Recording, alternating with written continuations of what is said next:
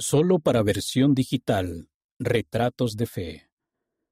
Tenemos que darle una bendición. Por Luis Oviedo, Utah, Estados Unidos. ¿Tienes fe en que el Señor puede ayudarte y sanarte? Le pregunté a Alan. Sí, papá, me dijo. Tengo fe. Papá, Alan está herido gritó Nicole mientras ella y su amiga Natalia se dirigían rápidamente a nuestro campamento en su cuatrimoto todoterreno.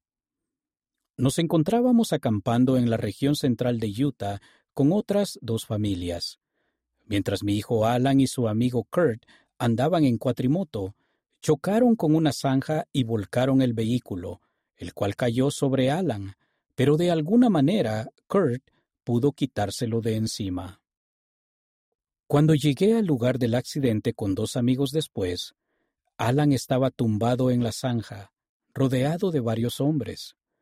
Alan tenía dificultades para respirar y Kurt mostraba una gran preocupación. Cuando Alan trató de levantarse, un hombre que portaba un botiquín médico le dijo que se quedara recostado mientras le administraba los primeros auxilios y comprobaba sus signos vitales. Usted es el padre, ¿verdad? preguntó mientras me miraba. Sí. Quédese con Alan un momento. A mis amigos Héctor y Carlos les dijo, Tengo que hablar con ustedes. Se apartaron para hablar, lo cual me alarmó. El hombre se llamaba Mike Staley. Mike, que era enfermero de profesión, estaba acampando con algunos amigos.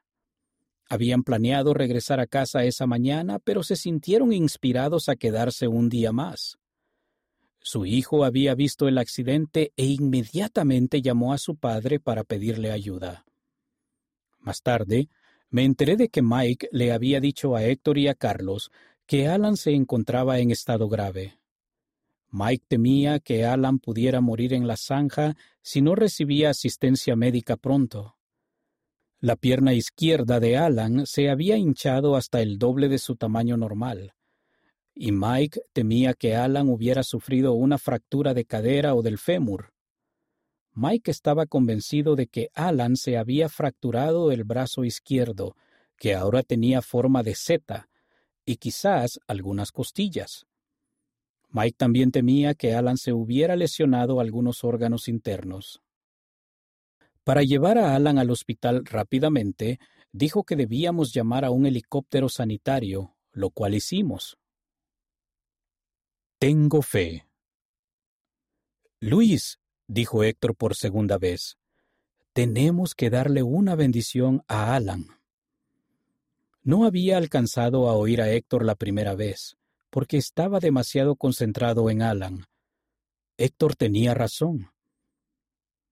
Vamos a darte una bendición, le dije a Alan que había sido ordenado diácono recientemente. ¿Comprendes lo que eso significa? Sí, respondió. Pero tú tienes que hacer algo, le dije. Tienes que tener fe en Jesucristo y en el poder del sacerdocio. ¿Tienes fe en que el Señor puede ayudarte y sanarte? Sí, papá, me dijo. Tengo fe. Ungí a Alan, y luego Héctor, Carlos y yo le dimos una bendición. Héctor selló la unción. Las palabras de Héctor fueron sencillas, pero todos sentimos la poderosa presencia del Espíritu Santo. Alan comenzó a respirar más lentamente y sus signos vitales se estabilizaron casi de inmediato. El viento se detuvo, nos invadió un sentimiento de calma y algunos de los hombres comenzaron a llorar. Aunque era un frío día de otoño, luego Alan contó que sintió calidez mientras Héctor pronunciaba la bendición.